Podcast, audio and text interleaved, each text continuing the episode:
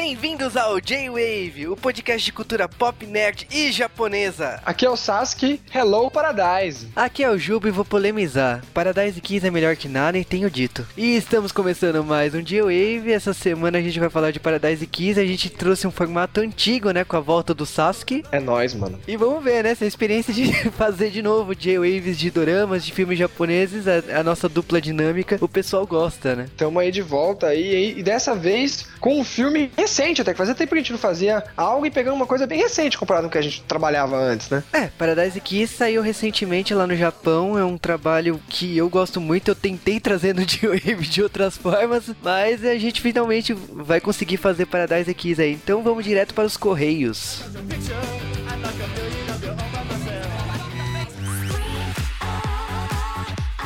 E estamos começando mais um bloco Correios no J-Wave, um bloco fodástico, um bloco fantástico em relação ao filme que pra mim é o melhor filme do ano. Eu concordo plenamente com isso, é o melhor filme do ano, talvez o melhor filme de super-herói já feito. Isso gerou muita polêmica e discussão, o melhor Coringa ou Mark Hamill. Você vai pela tangência, né? mas a questão é o seguinte, o pessoal falou assim, mas tem Hobbit, tem Batman, tem Prometheus. Cara, ok, tem muito filme aí, mas, tipo, pra mim, por enquanto, aí é os Vingadores. Eu acho bem difícil aí um filme me surpreender como Vingadores e ter uma plateia que vibre com cada emoção como foi Vingadores. Mas, vamos ver. Prometeu só vai me surpreender se não tiver Alien. Aí sim eu vou ficar muito surpreso, tá ligado? Até porque, tipo, eu vi o trailer do Prometheus e até agora os aliens não parecem os aliens que eu conheço. Então. É a tá, única maneira. Tá estranho, mas beleza, whatever. Não quero criticar Prometheus porque eu gostei do trailer. Eu não vi. Eu também, que eu tô esperando por Batman, vamos ver. Mas na nossa campanha aí no J-Wave, a gente quer que o J-Wave se espalhe e você é a nossa principal ferramenta aí pra o J-Wave chegar em novos ouvintes. Miau, é isso mesmo, você tem que passar para um milhão de pessoas. O J-Wave force todo mundo a ouvir. Escolha lá, tem vários temas que são amigáveis à família, tem temas que não são, e tem Lagoa Azul. O Cal, ele liga no modo hard, né? Porque, tipo assim, a gente falava sete pessoas, dez pessoas, não, agora é um milhão, tipo, agora... Não, tá... o mundo inteiro tem que ouvir o J-Wave. não, parem, o J-Wave não é só de vocês, vocês têm que espalhar esse podcast para todos os lugares dessa internet muito pequena. Até porque, né, isso aqui não é modinha, não, para ficar só no nicho, não. O J-Wave é. tem que se espalhar. Eu, eu sou hipster, eu gostava do J-Wave antes de ser famoso. Ah, vá! Quero que infectem todos com o J-Wave. E falando em infectar, vamos começar mandando os abraços dessa semana. Eu mando um abraço especial para o Daigo, que é o meu companheiro de trabalhar em altas madrugadas, os dois reclamando da vida. Ainda bem que eu durmo. Agora, abraços. abraço para Giovanni Link. Também abraço para o Gustavo Mon Martins. Para o Ícaro Stand. Que mandou umas figuras que não tem como colocar no ar. Exatamente. Abraço também para o Azevedo. Para o Kleber Silva. Para o Dait Kai Kisenshu. Para o Kedrao. Ainda não tenho certeza como se pronuncia esse TH no nome dele. Seu nome de RPG, certeza. Abraço também para Rafael Padilha. Para o Roy Mustang. Fullmetal Alchemist tá foda, né?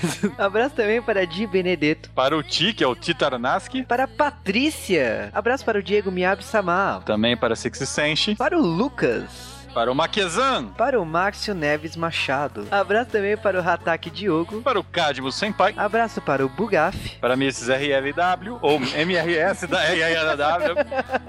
Não, mas tem que ser falado isso de uma maneira. Como é que era, cara? Mr. o melhor nick pra ser lido. Nossa, cara. Eu quero falar esse nick ainda comendo paçoca, sabe? Vai voar pó, cara. Abraço também para o Olavo. Para o Flávio Gomes. Para a Nicole, que eu não vou ler o sobrenome. Ela falou que eu errei, eu também acho que eu errei. Deve ser Nogi, Nogi, Nog, Nogi. Cara, um dia eu acerto. Nogi, challenge acerto. Né? Nogi também. Deve ser Nogi. Abraço também para o Cristiano. Também para o Vinícius Monteiro. Abraço para a Rebeca Agra. Também para o Renato Zo. Para a Érica Ribeiro. E o Malcolm Tux. E também para o Edson. E agora vamos para os e-mails dessa semana. As pessoas mandaram um monte de e-mail. Aliás, tinha gente que mandava um e-mail antes de assistir o filme, depois e depois de assistir pela segunda vez. Já foi tenso ficar fazer a triagem de e-mail. O Juba adora fazer triagem. É, ele vai falar do meu problema com organização. um de nós aqui tem toque. um, né? Ok. A questão é o seguinte: teve gente que mandou três e-mails dias essa semana. Quatro. É, a- a- então a gente teve que organizar aqui porque tá virando bagunça. E A gente.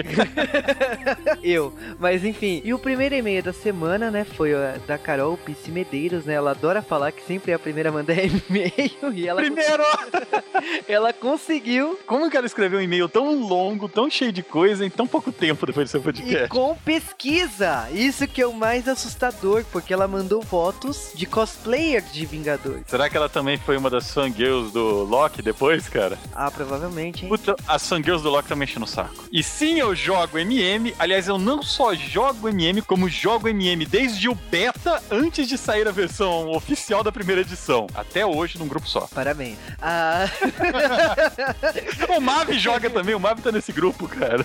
Tô muito longe pra jogar RPG, só se, só se for por Skype. E a gente joga com o cara por Skype. Nossa, cara, que Alone, Nerd. né? Uma tela, né, o jogador. Nerd, nerd. Mas aí, ela mandou uma porrada de cosplayers do Homem de Ferro, da Viúva Negra, da Maria Hilda, do Gavião, do Capitão América, do Dorme, até mandou de gente que não tinha nada a ver com a Miss Marvel, She-Hulk. Nossa, ela mandou uma porrada. Cara, fiquem os ouvintes, fiquem apreciando os cosplays. Eu prefiro muito mais do que a- o Loki dos cinemas, é a versão do Loki dos quadrinhos, né? Que ele virou mulher um tempo, aí várias cosplayers famosas fizeram cosplay dele. E a Carol, ela deu uma referência bem nerd, né, no e-mail dela, né? Falando que ela fica muito frustrada quando o pessoal fala Tesseract, né, que é o cubo mágico, né, o cubo cósmico. Cubo mágico não, né, Carol? cubo mágico. Aí ela falou que ela lembra muito de Tesseract, que é, é uma referência a Magic, né? Que triste. Eu também já tive essa vida infeliz de jogar Magic, mas eu fui curado. Magic é o truco do capeta, como eu já li num review. Oh, agora é e-mail do André Aruz, 29 anos, analista de sistemas Bauru, São Paulo. E o André Aruz, ele falou que a gente tava bastante empolgado, né, no último podcast. ah! Sério? Jupa quase matou a gente no trânsito do Pocket. ele falou da minha risada, então, Cal. Vai ficar a risada do Juba, desculpa, é vintage do J-Wave. Na verdade, o Juba ele até corta a risada dele, mas eu adiciono de volta. é um segredo que eu diminuo a minha risada. A minha risada é bem mais, na verdade. Agora é o e-mail do Kadimo Senpai, né? E ele falou que Hantaro, Cal. Pô, Hantaro, cara, Hantaro vem aí. O filho da mãe do Juba tem a gravação de eu cantando a música do Hantaro. Sim, um dia eu vou usar isso contra você. Mas, mas enfim, ele falou que foi a melhor experiência que ele viveu no cinema, assistir Vingadores, a nossa também. E ele falou que ele não esperava que fosse um evento tão grande que quando ele foi assistir Vingadores parecia que Recife, né, tinha parado. Toda a cidade tava no shopping pra assistir Vingadores. Todas as cidades de todo lugar estavam no shopping pra assistir Vingadores. Não é à toa pela bilheteria que esse filme tá tendo. Quando eu fui assistir pela segunda vez esse filme, a gente estacionou e praticamente teve que fazer trilha pra chegar no cinema, de tão longe que a gente tava, de tão lotado que tava o estacionamento do shopping. E eu estou prevendo já assistir pela terceira vez. Mas o Kadimo Senpai, ele falou muitas coisas que ele se divertiu com cenas que já viraram clássicas, já viraram memes, né, no Facebook depois de uma semana. Panicode.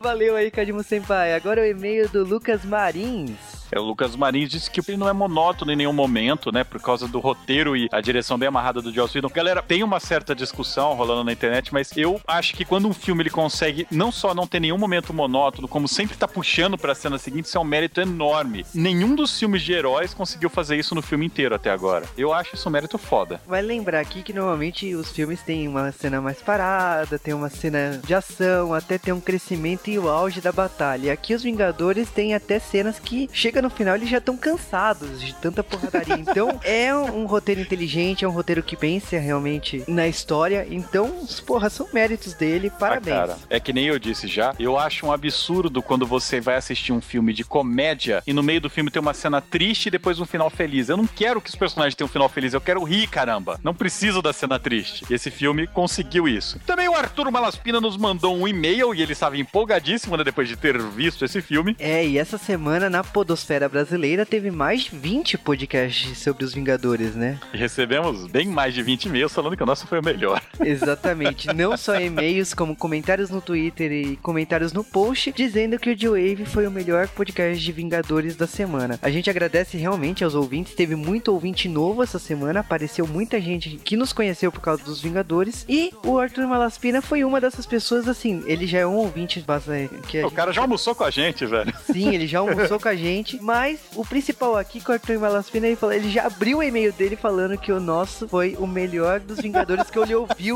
da semana. Valeu realmente, Arthur Malaspina, e ele falou ainda que ele foi com a mãe dele e com duas amigas. e a mãe dele saiu do cinema mais empolgada que ele, queria ler os quadrinhos, foi uma coisa de louco. a visão dele no e-mail, ele falando do universo construído e tal, concordo contigo, gostei muito do seu e-mail, ele falou que não dá para comparar Cavaleiro das Trevas, né, que é uma coisa, uma coisa que eu já tinha falado, não dá, são propostas totalmente diferentes. O Batman, o Batman, ele tem a função de fazer um Batman se tornar real no nosso mundo, e os Vingadores em nenhum momento ele quer que se torne real no nosso mundo. A grande diferença é que Vingadores é um filme sobre super-heróis, enquanto Batman é um filme que tem um super-herói. Agora e-mail do Grene Souza, 25 anos, estagiário de TI Manaus. E saudações, galera do Joe Wave, né? E ele falou que esse filme foi foda. Opa, novidade? Ah. e ele falou que ele assistiu na sexta-feira passada, sessão lotada, primeira vez na vida que ele viu o cinema lotado daquele jeito, com a galera prestando atenção. É uma coisa muito importante. Você ia no cinema ver Vingadores, não tinha gente no celular, não tinha gente conversando, era realmente atenção total pro filme. Quando eu fui assistir a segunda vez, eu já tava esperto de tudo que ia acontecer e ficava olhando só para as coisas que eu não tinha olhado no primeiro filme. Eu vi muita coisa na segunda vez, foi muito bom ver pela segunda vez o filme. Danos lá o filme inteiro. Gente, estamos dando spoiler demais nos Correios. Se tiverem, eu tô pouco me fudendo. Pô, ele falou que ele não sabia que a atriz a Maria Hill fazia a How I Met Your Mother. E, tipo, eu acabei descobrindo na produção da série. Eu preciso realmente ver How I Met Your Mother, porque todo mundo fala que é o novo Friends e eu vou fazer maratona dessa série. É bacana isso daí, porque vira meio que uma piada interna, né? Porque o How I Met Your Mother, ele tem vários dos atores que já fizeram trabalhos com o Joss Whedon, né? Que é o diretor do Vingadores. E ela é mais um, sabe? É como se fosse a é, reunião dos atores do Joss Whedon. Uma coisa que o ele, ele pergunta é a questão do Hulk estar controlado no filme. filme. Como que é? Ai, lá vem, essa explicação é tensa. A gente sabe que tá faltando meia hora de filme, né? Que isso daí foi meia hora que foi filmada a mais, a gente vai ter que esperar por isso. Mas é o seguinte, no final do filme do Incrível Hulk, aquele último filme do Hulk, eu acho que é de 2008, o que aconteceu foi o seguinte, se vocês verem no final do filme, o Bruce Banner, ele, na luta final, ele tá conseguindo direcionar o Hulk a brigar com o bandido, ele sabe quem é o bandido e que ele tem que salvar, e no final do filme, ele está conseguindo controlar a sua raiva, aparece ele com os olhos verdes brilhantes. Então o que a gente imagina é que como é o mesmo Hulk, é o mesmo filme no mesmo universo, ele parte daquele ponto, então ele já está controlando alguma coisa. O que aconteceu, assim como aconteceu no outro filme do Hulk, é que em algum momento, por exemplo, a hora que ele caiu, ele ficou descontrolado e aí ele ficou putaço e tal. E na outra hora, ele tá não controlado, mas direcionado. Porque para quem conhece o Hulk, sabe que o Hulk verde, ele não é burro. Ele está puto, está nervoso, por isso que ele não pensa, mas ele é tão inteligente quanto o Bruce Banner ou mais. Tipo, ficou faltando essa explicação, mas você tem que ter entendido isso do outro filme. Como eu tinha pego isso daí já, e eu já tinha visto outro filme recentemente, para mim fez muito sentido, mas parece que o pessoal não encaixou, não ligou os dois pontos. Agora, o nosso melhor e-mail da semana, né? A nossa ouvinte aí, Ana Lúcia, a Joaninha Trecker, ela nos mandou um e-mail hilário, né? pra variar, né, cara? ela falou que ela não mandou um e-mail referente a Perfect Blue, porque ela tá num momento meio deprê, então ela não queria mandar um e-mail blue, porque, então, piada infame. Nossa.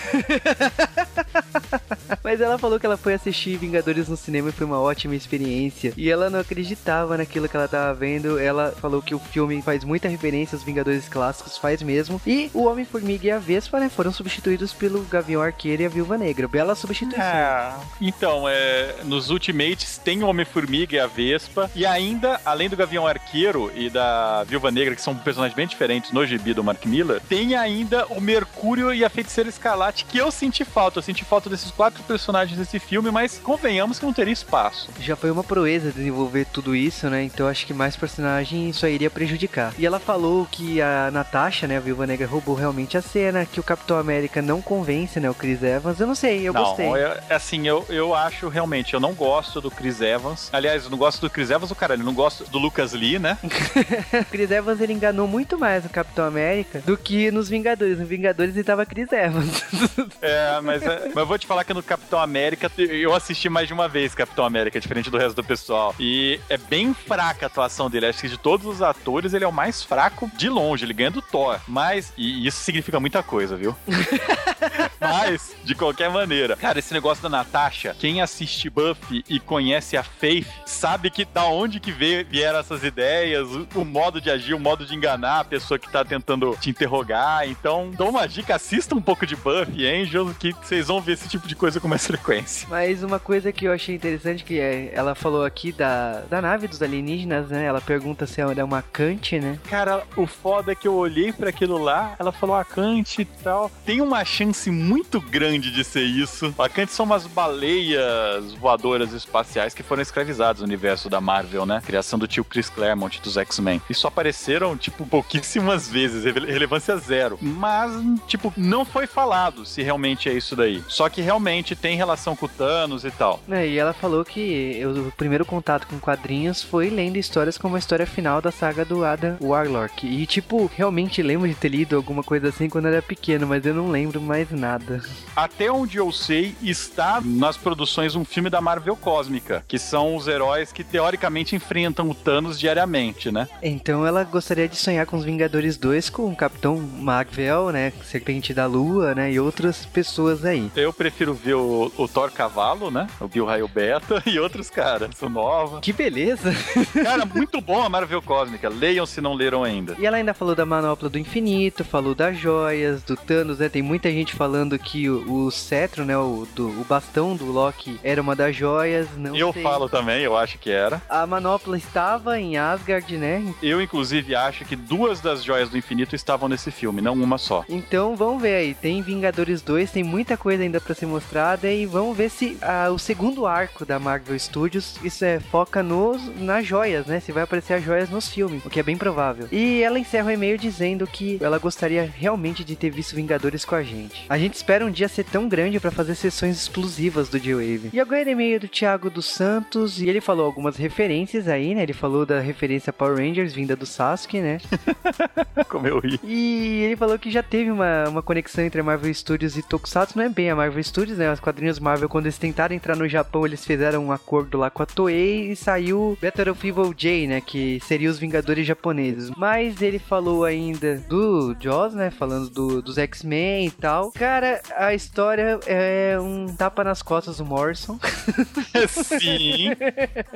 Todo mundo sabe já a opinião que o Joe Wave tem do Grant Morrison. Que ele pirou na cena do Thanos, sim. Quem não pirou? E outra coisa que ele falou foi da questão do, do Pocket, né? Que gravou do meu carro, que deu pra ouvir até eu acelerando o carro. Isso não é bom. Cara, foi um trabalho para tentar deixar aquele som audível, vocês não têm ideia. Mas também recebemos um e-mail de voz. E-mail do Rodrigo X, né? O Rodrigo de Paula Fontes. A gente revela realmente o nome das pessoas. Dane-se, né? Advogados, não falem conosco. E tá aí o e-mail de voz. Olá, Juba. Eu ia falar de Sonic nesse e-mail porque eu achei o cast de Sonic excelente, mas foda-se o Sonic! Cara, eu acabei de sair do filme dos Vingadores e puta que me pariu! Olha, eu não tenho palavras para falar exatamente sobre o filme ainda. Cara, são 3 horas da manhã, eu tenho que acordar às 7 e meu cérebro tá fritando com tudo que eu vi. Realmente o Hulk foi o melhor, assim, estourado do filme. É, seguido diretamente pelo Homem de Ferro. O Downey Jr. estava, cara, estava excelente nesse filme. O, eu não realmente, na hora que eu vi o ator do Hulk, vi no trailer, não achei que fosse funcionar, né? Por mais que eu seja fã pra caralho da Marvel, eu sou maluco, tô aqui vestido de camiseta do Avengers, fui no cinema todo não fantasiado, porque eu não sou tão ridículo assim ainda, mas eu fui com a minha camiseta. E eu falei, cara, o Hulk não vai dar certo, aquela cara dele feia pra cacete. E, cara, ficou excelente. Não vi a hora de passar. A sessão começou, é marcada para meia-noite aqui.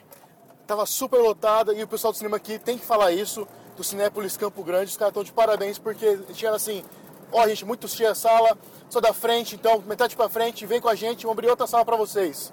E cara, a gente foi pra assistir outra sala, tava um lugar horrível lá na frente, na quarta, quinta fileira. Fui lá pro meio, no fundo, e tive uma experiência muito melhor, com certeza, que tivesse ficado lá na frente. E, cara, não tem o que falar, sabe? Quem já não viu o filme ainda, né? porque se esse, esse meu recado de voz for pro ar, vai ser semana que vem. Se você é o idiota que não viu o filme ainda, que tá, ah, eu não gosto, porque, cara, você é maluco, vai ver o filme, que é excelente. E lamento pelo meio do Sonic, mas dane-se o Sonic. Abraço, galera.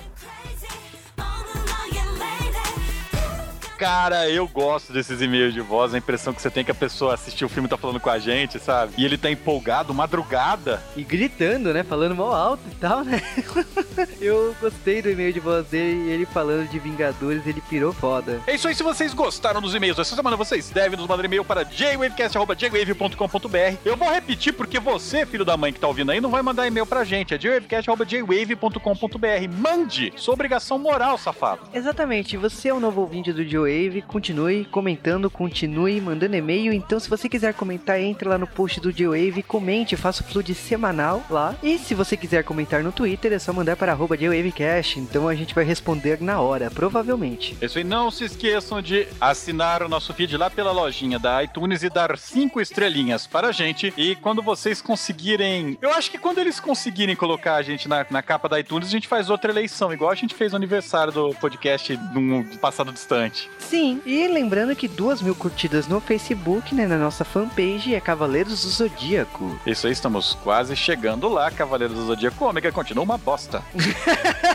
Por outro lado, Lenda de Korra e Thundercats estão cada vez melhores. Já apareceu a Pumaira. Olha só, hein? E Thundercats estreou no Brasil, hein? Não tem mais desculpa para vocês não verem Thundercats. É isso aí, agora fiquem com um podcast que eu não tenho a mínima ideia sobre o que eles estão falando, pois não participei da gravação. É isso aí.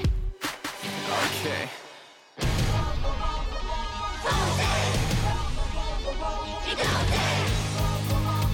E antes de falar de Paradise Kiss, a gente tem que falar que o Paradise Kiss já saiu aqui no Brasil, saiu pela editora Conrad, ele foi o primeiro Josei, né, que saiu aqui. E Mas o manga- que é um Josei, Juba? Pra quem não sabe. Josei é aquele mangá que, tipo assim, as garotas que já passaram da adolescência, já passaram pela faculdade, já estão na fase adulta, e elas estão já naquela fase de chegar pra casar e tal. Então, tipo, mangás como Goku Sen, o Dame Cantabile, o próprio Paradise Kiss seguem essa categoria, né? Então é as preparadas, então. Exatamente. E esse foi o primeiro mangá de Josei, né? Saiu vários mangás de Josei depois disso e foi publicado em cinco volumes aqui. É interessante aqui que esse mangá saiu numa revista de moda. Normalmente os mangás saem em antologias de mangás, né? Mas esse aqui saiu numa revista de moda lá no Japão. Antologia, pra quem não sabe, é o almanac da Turma da Mônica, onde não vem só a Turma da Mônica. É, vem muitas revistas. e, bom, esse mangá acabou virando um anime em 2005, né? Um anime curto, né? De 12 episódios, uma mini temporada né, normal. E depois virou esse filme aí, ano passado. Mas ele também virou um mangá. Ele tem um anime curto e tem um filme, porque a história é curta. Deu cinco volumes no Brasil. Imagina como a história é curta. E, sei lá, ela não, eu não li o mangá. O que eu sei, o que eu passei por cima, ela não tende a muito a enrolar. A história até que rola bem. Do mesmo jeito que o filme. É, ela flui muito bem. Mas antes de a gente entrar no filme, vamos direto propriamente dito para o filme, né? 化が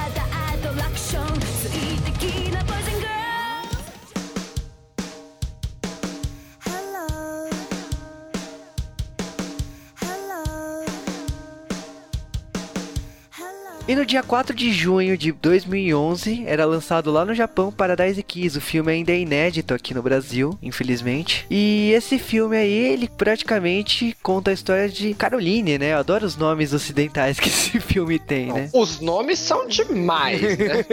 George. Mano. Isabela, né? Isabela eu gosto. Isabela eu gosto. Mas é nada a ver alguém falando Isabelle.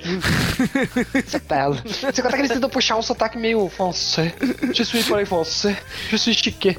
É. Que em japonês é aquela desgraça, né? Mas cadê o Cal quando a gente precisa de alguém que fala francês no podcast? né? Mas aí a gente tá falando da personagem Yukari Hayasaka, né? Uma menina que não é nada inteligente. Ela, a gente já percebe isso logo no começo, quando o professor dá uma dura nela, né? Fala assim, olha, você vai ter que fazer o terceiro ano de novo. Hadux. Porque você não vai conseguir entrar na faculdade com essa nota. Mas ela é bonitinha e ela tem um ídolo escolar, então. Aliás, pensando agora, agora no começo a gente falou que esse mangá é um mangá pra jovens adultas, assim, vamos fazer a tradução literária, né?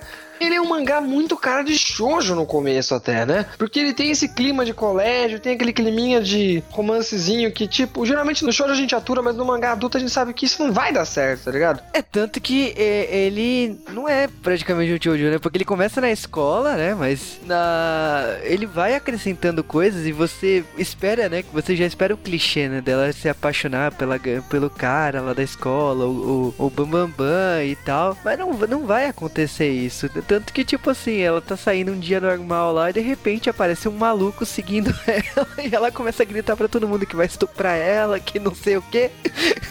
Aliás, isso acontece. Segundo relatos aí no site, que eu não vou falar o nome, de uma certa pessoa que foi pro Japão e tentou tirar fotos de colegiais, isso acontece, né, Juba? acontece, não é? Você tira foto das menininhas de colegial e elas saem correndo. Eu no Canadá tinha, no Canadá, pra quem não sabe, tem. O pessoal faz férias, né? No japonês faz muitas férias, tanto no Canadá como no Havaí. Então tinha excursão de pessoas do colégio lá, e você via, e eles. E quando a excursão, meus amigos japoneses falaram que você não tem que ir de uniforme, até se você tiver em outro país. Então, mano, o nível de excursão deles é muito mais chique. Eu ia no Play Center, no Hopi Hari, torcendo pro brinquedo não, não quebrar, né? Lá não, os caras vão no Canadá. Aí você via as menininhas de, de uniforme, etc. Deu vontade de tirar foto, mas eu tô ligado que elas iam correr, né? Mas aí tem um cara sem noção, no que tá vestido de um jeito muito louco na cabeça, né? de metaleiro, né? Convenhamos que pra quem trabalha É, com é. moda, né? O personagem, o Ara o Arashi Nagase, né? Ele, convenhamos que ele não tem nenhum visual. Rock punk. Ele é rock punk o tempo todo. É aí que tá. Isso que acho legal de você falar, como, como a gente falou de onde veio o mangá, ele traz uma revista de moda. E a moda no Japão, como o Japão dita a moda na Ásia, e ele faz uma cópia do, do Ocidente com uma coisa na visão japonesa, então acontece o seguinte: pra eles a moda não é só aquela coisa certinha ou aquela coisa futurística à la França, vamos dizer. Não sei muito de moda, pode estar falando merda, mas é da é. Então é o seguinte: ele tenta fazer uma coisa punk, esse é o estilo dele. E, mano, é muito estranho no começo. É, vamos dizer que convenhamos que o figurino do Arashi ele vai mudando assim durante o filme, seguindo a ideia do punk, mas tem horas que não é mais punk o que ele tá vestindo ali, mas tudo bem. E depois a gente encontra nessa mesma cena, ainda, uma segunda criatura, né? Essas criaturas. É, por causa que nesse momento o Arashi tá procurando um- uma modelo, né? Por causa que, assim, toda escola tem um trabalho final, né? E no caso deles, o trabalho final seria ter uma modelo ideal pro, pra desfilar as roupas que eles fazem, né? Que eles costuram. Aliás, eles são universidade ou escola técnica? Eu não entendi isso. Pelo que parece, é uma escola técnica. É, ainda mais porque pela idade, né? É, pela idade. Mas, mesmo tendo toda a cara de faculdade, né? É, eles têm cara de faculdade, ainda mais porque é uma coisa mais livre e tal. Aliás, a gente vai chegar na parte do colégio ainda, que é uma maravilha. É, no colégio pode tudo. É, no colégio pode tudo, literalmente, literalmente, né? Aí depois a gente vai pra cena, acho que da Miyako, né? Porque ela desmaia, depois eles levam, essas duas criaturas levam. A gente, aliás, a gente pula uma criatura, né? Vamos falar aqui. A gente tá tentando evitar de falar da Isabela, mas a, a Isabela aparece pra ajudar, fala assim, olha, não é bem assim, o Arashi não tá querendo te estuprar, que não sei o que, blá blá blá. Mas a Isabela então, a Isabela não é, um- não é uma mulher. É, a Isabela PG é o pai é uma. Tá ligado, mano?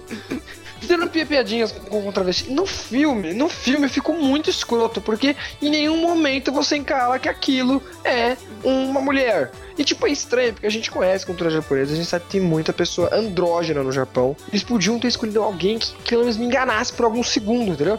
Porque no mangá, no mangá, se você for ver, você não manja, tá ligado? É, Isso daqui tem peru. Não, você não manja isso. Você Não, tipo, mas- acha que é uma mulher, você acha que é uma mulher. Não, mas a melhor piada, a gente, vai- a gente vai chegar lá. A melhor piada é o seguinte: ele leva lá a Yukari, né? Que depois vai ca- acabar ganhando o nome de Caroline, né? É, explicar pra ela que ela, se ela pode ser modelo e tal. Ela não responde. E ela acaba é, conhecendo o tal George, né? Mas ela não entende tudo aquilo. E ela acaba indo embora. E, tipo, ela volta pra escola dela, acontece tudo normal. Tudo bem. Só que, lógico, né? O George não vai deixar barato. Ele interrompe a aula, foda-se, tá ligado? Não, não, George- não. E, e não vamos falar quem é o George. O George literalmente é o rei da floresta, entendeu? Tava segurando fazendo a piadinha. Ele é o rei da floresta. Ele é um cara que era pra ser mestiço de japonês com americano, não é? Pai pai japonês, a mãe americana, pois ele tem esse nome George, um pai americano. E acontece. Na verdade, ele tem acho que o nome verdadeiro também, não é? Se eu não me engano, o nome verdadeiro dele. É Choji. É, né, então, o, nome de- o nome verdadeiro dele é Choji, né? Koizumi, né? E o Choji Choji, acaba virando George, né? George. Mas, mas, mas ele é mestiço, não é? É, né? Bicho, só tem pinta de mestiço. O, no mangá ele tem cabelo verde, aqui no filme eles seguiram um visual mais tra- tradicional, mais exótico ao mesmo tempo, né? Porque eles, ele usa roupas bem estranhas, bem exóticas. E vamos dizer que ele chama bem bastante atenção quando ele vai atrás da Yukari, né? Aliás, essa história do cabelo verde, pra quem é fã, eu assisti esse filme com algumas amigas minhas que são muito fãs do, do, do seriado. E elas sempre falavam, ah, mas ele não tem o cabelo verde, tá ligado? Tipo, isso foi meio choque, mas, meu, ia ser ridículo ele fazendo cabelo verde, né, gente? Ia ficar muito estranho. E com o ator, que a gente, a gente já esqueceu falar do ator, é um garanhão japonês, né? O Osamu Mukai, né? Samukai, que é um pedaço, um pedaço, ai que lindo. Então, chama muita atenção, porque ele tava fazendo um personagem, assim, desse tipo, não digo nem garanhão, porque ele é meio garanhão no filme, mas um personagem, assim, chamativo. Não é a primeira vez, ele já fez rosto, já fez várias coisas, então acho que combinou o personagem. Muita gente japonesa, até as amigas, mas as amigas japonesas falavam que não tinham gostado da escolha dele como personagem. Mas eu perguntava, e aí, quem seriam? Elas, ah, eu não sei, tá ligado? Mas ele não. Então, sei lá, acho que teve, teve um meio de preconceito entre a escolha dele de personagem. Já do outro lado, que a gente já ia pular, a personagem principal, que é feita pela Keiko Kitagawa, é perfeita. A Keiko Kitagawa é o personagem. Eu só achei ela meio carinha de velha pra personagem, entendeu? É, isso é porque a gente já tem um histórico da atriz, né? Da Kiki Kitagawa. Eu achava difícil ela fazer papel de colegial, até porque eu já conhecia ela como colegial em Sailor Moon há 10 anos atrás, então eu achava estranho ela fazer Eu colegial conheço. de novo. Já conheço ela como periquete da- das baladas. No Friends, mas assim, eu achei estranho. Como colegial eu até aturei, eu tipo, comparado com ela, é porque no anime, no mangá, no anime, ela tem um traço bem de menininha mesmo. Ela parece mais jovem do que ela parece. Aqui a Keiko não, a Keiko tem cara de mulher já. O Jorge, eu até gostei, voltando pro Jorge, ele tem uma cara assim. Conseguiram deixar ele com um look de meio gaidinho, entendeu? O jeito da roupa dele, mas ela, sei lá, eu só aceitei porque ela é muito gostosa, gente. Então, ela pode fazer o que ela quiser, eu não ligo, gente. Ainda mais se ela quiser passar aqui em casa, Keiko, não esquece, entendeu? Liga pra mim. É, olha, cara, aqui no J-Wave, aqui Kitagawa já tem uma fila de espera imensa. Vou ter que entrar na fila, fazer o quê? Mas eu não ligo, não. Mas continuando aqui a história do filme, é, fica nessa história, né? O George não quer saber, ela vai ser a modelo dele, não, não interessa. E ela insiste que não e tal. E depois acaba que no dia seguinte, a nossa personagem favorita aí, a, a Isabela, ela aparece na escola. Eu acho muito engraçado porque a Isabela vai atrás da Ela parece Yukari. tiazona, né? Ela parece- chega como tiazona, de bolsa. Tá? Aliás, o estilo de- dela se vestir é de mais de dama, né? Ela realmente tem aquela coisa de, de lady, ela não... É, mas Lady com olho, tipo, tem umas pintas formando como se fosse um olho egípcio dos Então, olhos é, dela. é uma revista de moda japonesa. Vai ter coisas que você, tipo, ah, tá ligado? Isso veio de, de Shinjuku, onde veio essa coisa, entendeu? Não, mas ó, um comentário muito importante. Na hora que ela tá andando lá, o- a personagem, né, Isabela, tem uns alunos que olham pra ela, né, e falam, isso é homem, né?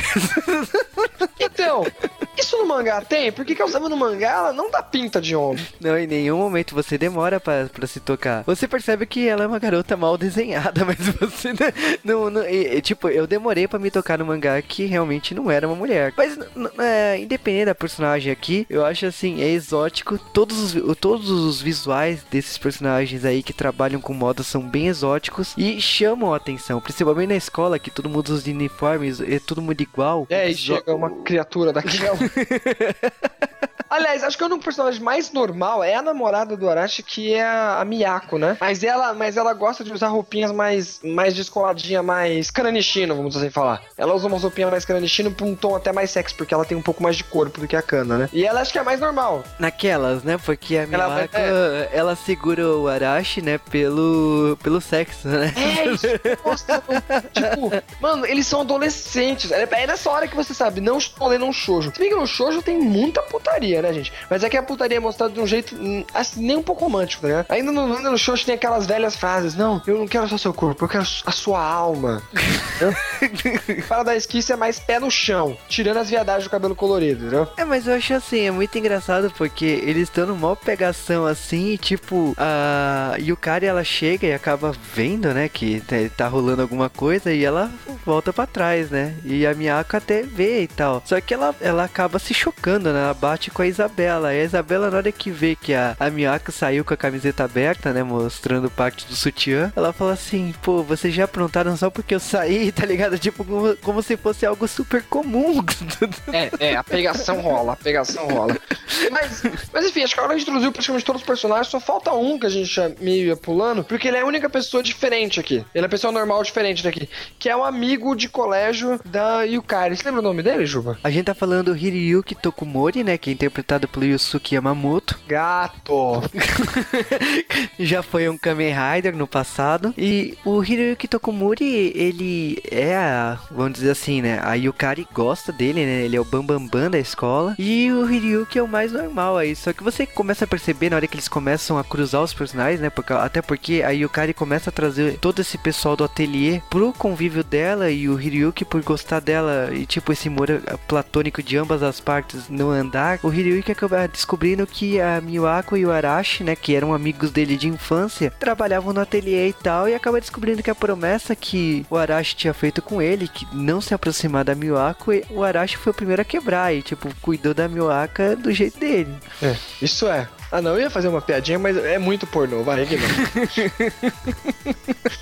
A coisa vai andando. A premissa do filme, praticamente, é que a Yukari e o George estão tendo esse romance platônico também, né? Até porque o George tá com um desdém foda e a Yukari, ela gosta, mas não gosta dele, né? Ela faz o famoso cu doce. Vamos falar. Porque, tipo assim, ela foi colocada muito de paraquedas. Vamos só voltar um pouquinho aqui na história, um pouquinho. Tipo, ela foi convencida de um jeito, tipo, o cara chegou, pegou ela, ele tava de carro esportivo, etc. Leva ela pro carro, leva, e leva ela pra, pra ver roupa, pra ver, pra cortar cabelo, pra mostrar pro professor. Tipo, uma coisa. Antra, ele em nenhum momento fala muito com ela, ele tenta convencer. Ele é, ele é mais demonstrativo pra ela, ó. É isso aqui que é ser modelo, entendeu? Ó, ó, roupa, cabelo, tal, tal, como você ficou bonita, e aí? Quer ser nossa modelo? Aí depois ela fica na dúvida, como a gente, como o Juba tinha falado, e depois aparece a Isabelle lá pra tentar convencê-la de vez. A Isabelle já é mais falativa, já leva pro ateliê e explica que eles estão no colégio, assim, fazer esse trabalho final. E aliás, eles criam uma marca, né, de roupa pra eles, né? Que é o Paradise Kiss, se eu não me engano, o nome da marca, não é? É, mas o independente disso tudo aí, eu acho muito engraçado que o, o George, ele leva e faz aí o cara pensar besteira o tempo todo, né? Então, tipo, um dos momentos que ele leva ela, leva no motel. É, leva no motel.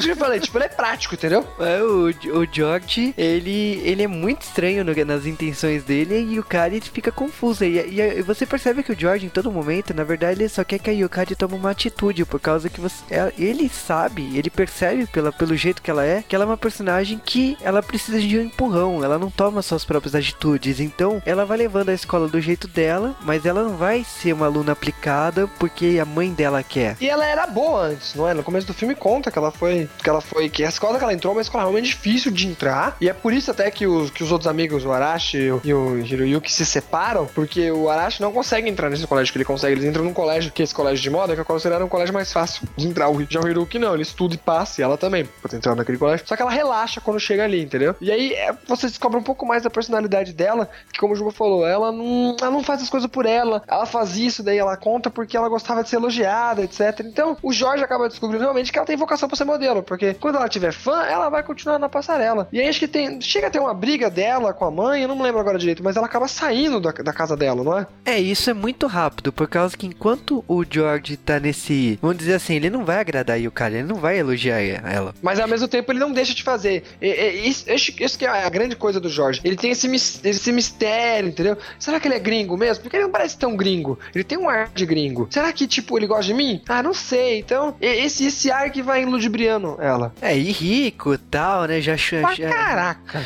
já chama pra morar na casa dele, blá blá blá. E tipo, ela, ela. Vamos dizer assim, né? Se ela brigou com a mãe e não tem pra onde voltar, então a solução é morar com o George. É, morar com o lobo mal, por que não? Vambora. E o George também é um filho da puta, né? Porque convenhamos, o George já mostra lá os vestidos que ele fez de- desde quando ele descobriu que tinha vocação e tal, que era um quarto mágico só pras garotas ideais e tal. E logo em seguida aparece umas seis garotas lá. Mano, ele Be- já pegou muita mina Não, e elas bebaças. E o George olha assim, ele tá tendo uma conversa com a Yukari na cozinha, né? E ela fala assim: Quem você já pegou? Ele fala assim: Já comi, já comi, já comi, ainda não comi. Eu falei: Porra, vai tomar E banho. quem ele ainda não, não comeu é a rival dele, que nesse filme ela existe. Não. É que o filme. O filme passa numa, num passa assim, até que gostoso. Mas ele não prende nenhum muito dos, dos focos. Que eu acho que no mangá deve ter prendido mais, entendeu? Esse explodezinho. Que é ele versus a rival dele, que eu nem lembro o nome agora, porque ela parece muito pouco.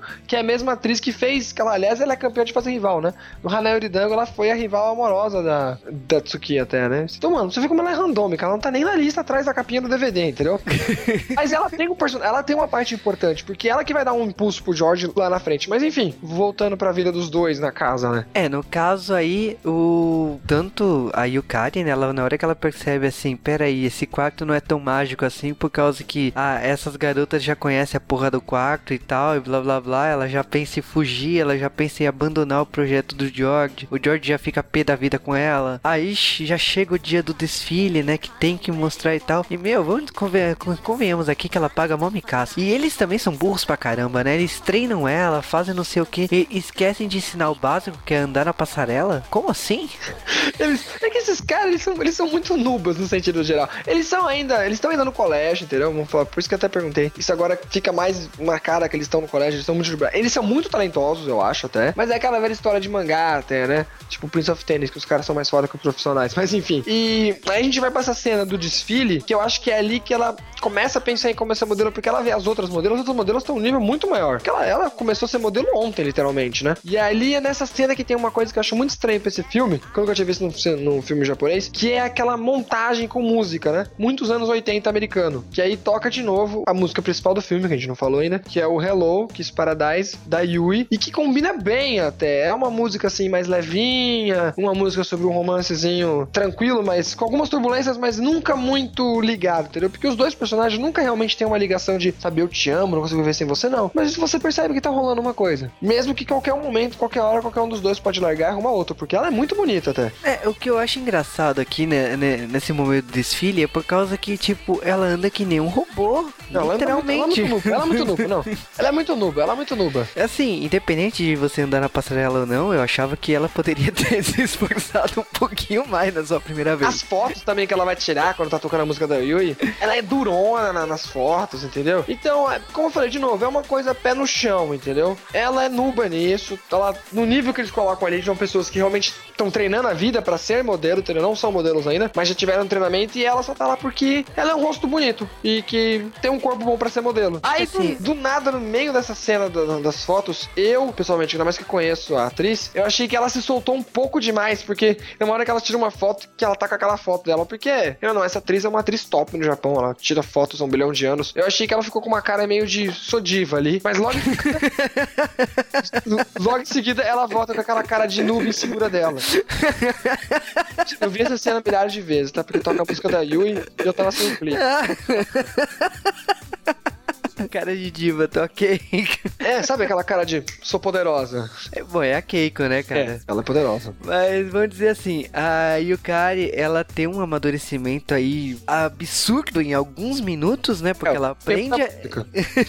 ela aprende a desfilar, ela aprende a ser uma profissional, o vestido fica pronto, né? Fica pronto no último segundo, né? Praticamente nos últimos segundos do segundo tempo, né? E ela tem que arrasar no palco, né? E ela anda, ela faz tudo direito, mas ela acha que não foi bem. E assim que ela vira de costas e ela abraça o George, começa a, a ovacionar, né? Então, tipo, todo mundo comemorando que foi foda. E ela realmente acha que foi pro vestido dele. Só que na hora da votação, Dak ganhou a rival do George. E o prêmio da- de ganhar nesse concurso era realmente estudar na França e tal. O George realmente queria isso. Mas no momento que ele perdeu, ele é, você sabe que a marca Paradise Kiss foi pro brejo. Tipo, o sonho acabou. É, então, porque vamos falar a verdade, ele é super rico, o pai dele mostra um pouco que ele é um playboy, etc, ainda, e que não aprova muito o filho tá nessa viadagem. É, até porque não é um casamento convencional, né? Tipo, o pai dele, vamos dizer assim, a mãe, a mãe dele não é a mãe dele, né? Tipo, é meio, é, ele é meio a ovelha negra, né? Porque ele tá lá, mas, mas assim, pô, o pai tá bancando, mas tá ligando foda-se, tá ligado? É, tá Tipo, bancando por responsabilidade. Tipo, pus um filho no mundo e tô lá bancando. E ele também não curte muito o que o filho faz, não bota fé na filha. Então, tipo assim, eu acho que ele queria. Ele queria ganhar ali por ego, pra provar que ele é bom, porque todo mundo fala que é bom, menos os pais. Então, foi uma coisa, uma análise psicológica do personagem profunda aqui minha, maluca. E ele não ganha, mas, tipo, no final do filme, ele liga o foda-se e ele acaba indo pra Paris, né? E ela, ela ali, por, por não ter ganho, mas ali, como, como o Juba falou, ela se percebe que ela é uma boa, ela é uma boa modelo, ou será que o vestido é melhor, mas o vestido perde, então ela percebe que não, que não é bem assim. E também a gente, depois da cena, a gente tem a conclusão do triângulo amoroso que ela tinha com o Hiruki, que, não, que no final ela percebe que ela não dá pra ele, entendeu? E ele também não dá, porque. no bom sentido, eles, eles não, não se dão, tá bom? Não é de sexo, não, gente.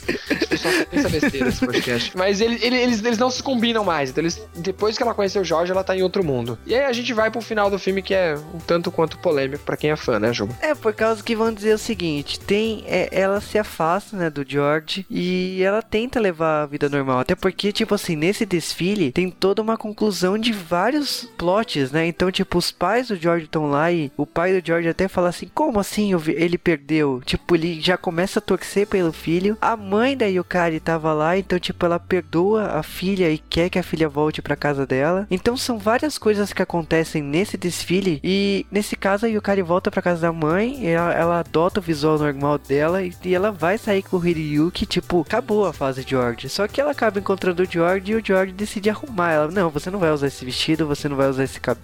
Ele maquia ela e tipo assim, a despedida dos dois é muito estranha porque tipo ele tá preparando ela pra sair com outro cara, né? E ela não entende isso. E no momento assim que o, o George vai embora e ela sai com o Hiryuki e tal, ela ah, não, tipo, ela não queria isso, ela gostava do George, ela ela é, é uma pessoa bastante confusa, né, a Yukari. Então, é, é aí que a gente vê, eu, tipo, eu volto com no começo que eu falei que isso tava com cara de shoujo. E é nesses, nesses eventos finais, até no verdade no meio já pra esses eventos finais que você vê que ele é um Josei, ele é um- uma jovem adulta, porque ele, ele, ele encara algumas coisas que. Ele, ele encara de decepções na vida e superações. Que ele para de ser o shoujo que ainda tem aquela desilusão, ainda mais que é pra menininha, né? Ele encara que, tipo assim, o Jorge ele encara que ele. Ele encara que ele não gosta de ter relacionamento com ninguém, porque, como eu já falei, o personagem dele. Então ele realmente dá a mulher dele pro outro. Porque ali é praticamente isso, entendeu? Tipo, ah, não vou pegar você, mas eu não ligo que você ficar com outra pessoa. Aí mais ou menos isso que ele passa a fazer essa maquiagem. E ela e o outro ali se encaram que mesmo que ele sempre. que ela gostou dele no começo, tinha aquela paixão de adolescente, tentava tirar foto dele, ele era o cara. Ela percebe que ela já superou essa parte do colégio, entendeu? Que o Jorge deixou ela em outro mundo, entendeu? E ali, essas decepções, essa coisa meio dark, entendeu? Ela acaba se tornando até um pouco mais de profundidade pro mangá. Que, meu, só viajava na maionese até ali, né? É, eu acho importante também que a Yukari, ela aprendeu muito de- dela conversando com a Isabela, né? Que a Isabela fala que ela só virou mulher, vamos dizer assim, né? Por causa que o George tinha feito um vestido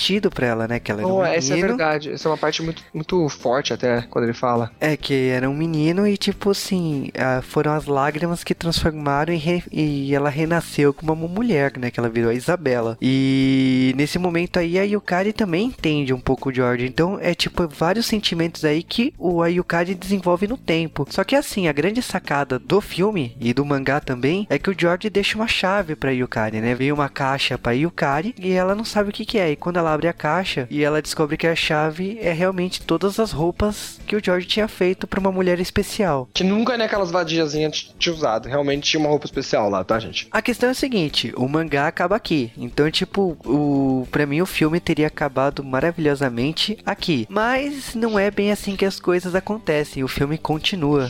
Que esse diretor, pelo que ele já fez, como a gente já falou, alguns personagens que ele até um pouco mudou, como a Isabelle, que tá bem mudada aqui, né? Pelo que a gente tá percebendo. Eu não sei, não li o mangá, tô contando pelo que me falaram, tá? Eu acho que o autor, o diretor quis dar um final mais até romântico, até mais glamouroso e aproveitar e vamos gravar em Nova York, vambora, vambora, entendeu? É, e aí vamos dizer assim, o tempo realmente passa e o Kari virou uma modelo famosa, estampando várias capas de revista. E depois de tudo isso, né, ela conseguiu realmente uma, uma carreira, né? Mas faltava o amor da vida dela, né? E realmente ela continuou visitando todo, todos esses anos, todo esse tempo a casa do George, né? O ateliê onde estavam as roupas do George. E ela que realmente queria encontrar ele. Quando ela viaja para Nova York, ela acaba encontrando, ela desco- ela descobre realmente qual que foi o destino de George. E vamos dizer assim, ele não conseguiu a carreira que ele realmente alme- almejava. Ele mudou a filosofia dele, tanto que ele acha a Isabela acaba encontrando a Yukari fala, né, que ele mesmo fala que não precisa mais viver de desse desejo de fazer roupas, né? É meio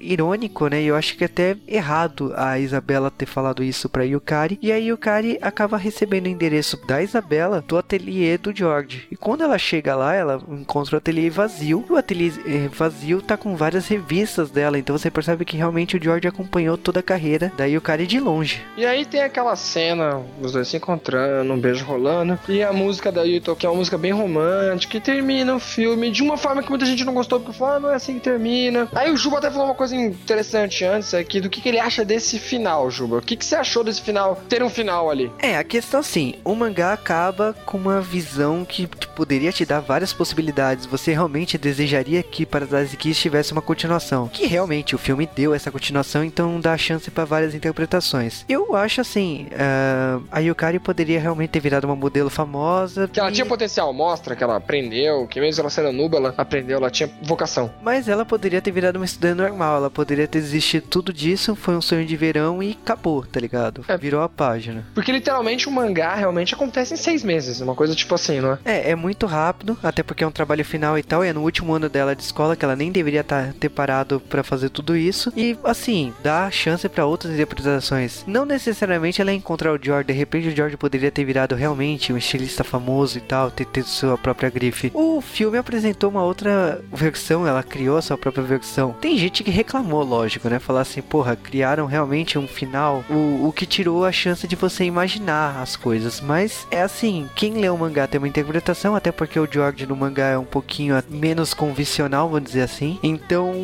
vamos dizer assim, o filme ele segue essa, é, essa ideia original, mas ele te dá um final, ele não te dá alternativas. É, eu gostei do filme, eu sempre gosto de um pouco mudar, entendeu? Ainda mais se você é acostumado a ler, sabe, aquele mangá. Eu acho legal quando vai pra outra mídia, quando vai pro anime, quando vai pra um filme. Tem uma coisa diferente, não é o primeiro live action que a gente fez isso, o Death Note também é bem mudado e outros que eu não lembro agora de cabeça. Eu gostei, porque faz eu valer a pena assistir, tem uma surpresa no final. E eu gostei do final que, que deram ali no final, deixou até mais romântico. Eu gostei do fim. É, eu acho que o George ele acabou invertendo os papéis aí, por causa que como ela se tornou uma grande modelo e ele teve uma carreira, vamos dizer, medíocre, não digo medíocre, ele, ele, ele tá no teatro em Nova York, ele faz roupa até. Não, não, não é aquele glamour Paris, mas ele ainda tem o que fazer, entendeu? sim, ele tem uma carreira e tal, mas não é a carreira que ele almejava, que ele sonhava. Eu acho que, tipo assim, agora quem vai arrastar e quem vai guiar as coisas é ela. Então, é. inverteu as coisas. Foi uma vingança pro George no fim das contas. E pelo menos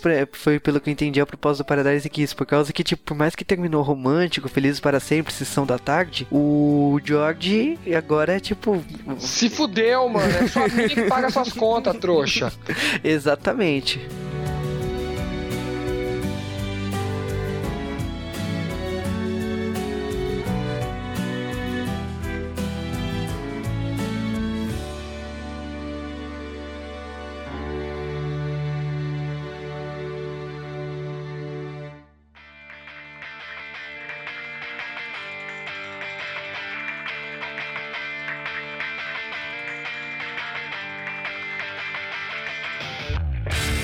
E pra terminar aqui, que a gente já terminou o filme, vão as duas polêmicas aqui que o Juba levantou, né? Eu vou levantar a uma e o Juba vai continuar, porque ele já tá falando na chamada do podcast o que que é. O, a gente falou alguns personagens, algumas coisas na história foram mudadas, além do cabelo verde, né? O, o George também, como o Juba me contou, que ele no mangá, ele é mais viadinho, não falar a verdade. Ele, ele é bissexual no mangá, né? Sim, eu. A questão é que, tipo assim, isso não muda nada o personagem. A questão é que dá mais opções pra ele, né? Literalmente.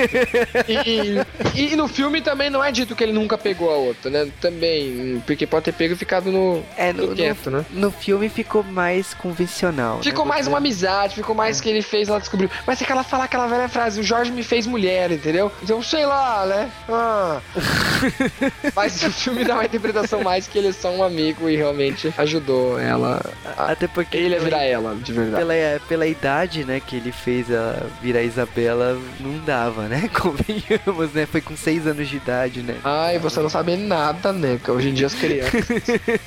as crianças. Mas o, o George, ele é bem mais Fadinho. marrudo, né? Ele é bem mais marrudo no mangá, né? Então, tipo, no filme, por mais que ele es- esteja ele bem caracterizado e tal, o roteiro do- da versão filme pega bem mais leve, né? Teve aí o gente- cara, é, aí o cara não se fode tanto, assim. Já teve gente que falou que ele ficou assim até mais leve, mais legal, porque o Osama é um cara mais legal. É, eu acho que, tipo, Ele tem o mais Osamu, cara ele- de nice boy. É, Não, mas ele, ele, ele nunca foi. Tipo assim, o Osamu ele já fez a Tashinshi no Dante e ele. é, e outros, outros doramas aí que baseados em mangás e tal. E ele sempre fez o filho da puta, né? Ele, ele nunca foi o carismático. Ele tem carisma realmente, mas ele, ele nunca foi o bonzinho. Ele sempre Mas ele foi o- sempre tem um ping, ele tem, sempre tem um pingo de bondade, que nem o Tachino no Dante, a gente vai mudar um pouco o tema aqui, mas ele é o pai solteiro, né? Né? Ele não quer, ele não quer largar o filho de qualquer jeito. Enfim, o Osama, em geral, ele tem com a cara de bom moço, entendeu? É, mas é, ele é o filho da puta que é bom moço. É, E então, e aí dizem que ele colocou os dois no, no personagem. Que o que pra mim é, encaixou. O George realmente é isso. É que o George ele é bem mais filha da puta que gente boa. O Sam ele equilibrou um pouco essa dose. É, é, ele ele, ele conseguiu. Então, eu acho assim, em termos de elenco, o filme tá muito bem servido. Tanto o Kento Kako, né, como o Arashi, como o Yusuke Yamamoto, né, que é o Hiryuki. Yusuke Yamamoto, depois desse filme, ele tava fazendo Urana, pô. É, que também é outra adaptação. Mas enfim, eu realmente gostei do filme, gostei das músicas, gostei do... Não posso falar gostei da adaptação porque eu não li o mangá e nem vi o anime direito. Mas pelo que me falaram, sabe, é detalhezinho chato. Eu já vi muito mais live action ser disturbado aí do que o que foi o Paradise Kiss. E o filme é bom, o filme nenhuma hora, como eu já falando no começo, ele não corre muito com a história, nenhuma hora ele é muito pesado pra você assistir.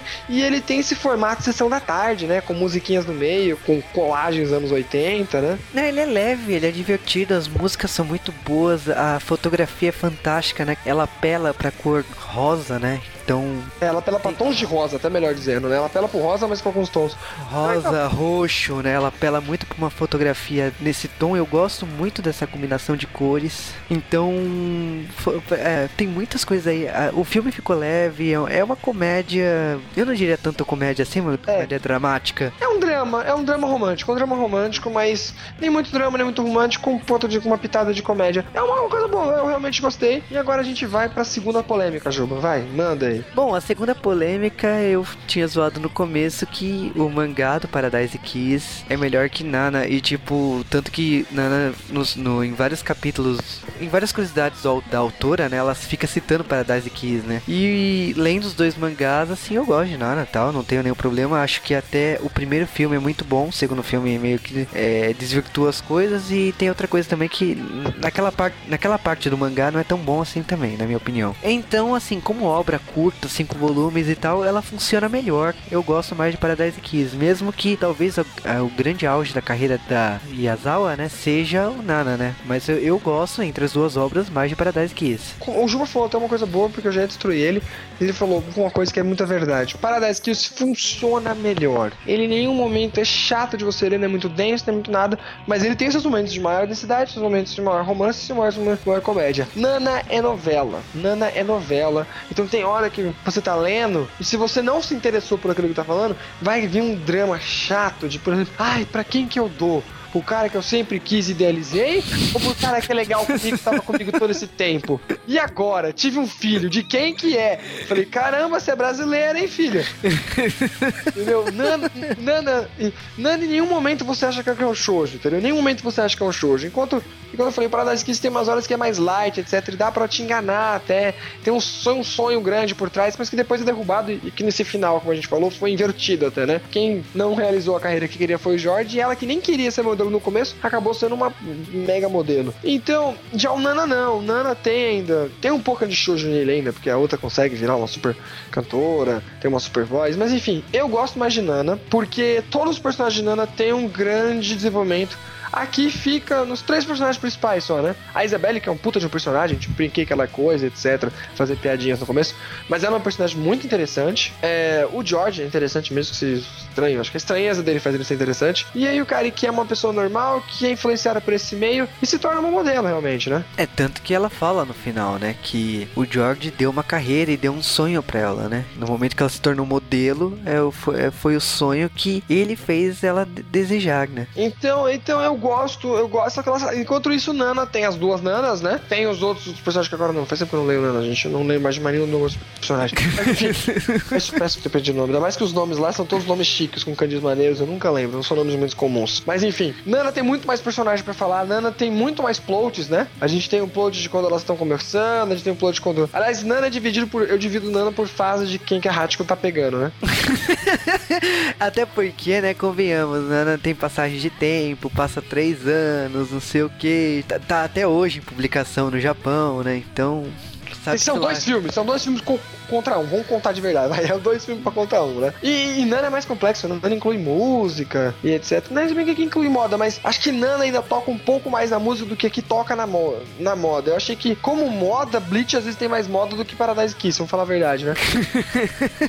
Sério, Bleach tem mais moda que Paradise Kiss, mano. Eles não mostram tanto modelito. No filme, eu achei a direção de moda no filme mais normal. No anime pouco que eu vi, eu não me lembro deles terem viajado tanto no design de moda, na verdade. É o design do mangá, não é? O mangá, ela pirou bastante e tal, mas a, a própria Ai Azawa, ela gosta tanto de mangá como ela gosta de moda. Então eu acredito que Paradise Kiss tenha sido uma piração pra ela, né? Ela poder usar e criar todos esses visuais, né? O Nana também ela cria, ela pira no visual, mas eu acho que É no chão. aqui, é, a- aqui ela pôde pirar à vontade porque é um mundo que ela gosta. De repente é um mundo que ela gostaria de ter trabalhado se ela não tivesse virado mangaka. Então eu acho que o Paradise Kiss aí funciona muito bem, assim, como os cinco volumes e tal. O, o, o Nana, vamos esperar a obra acabar, né? Pra gente poder julgar. Poder destruir.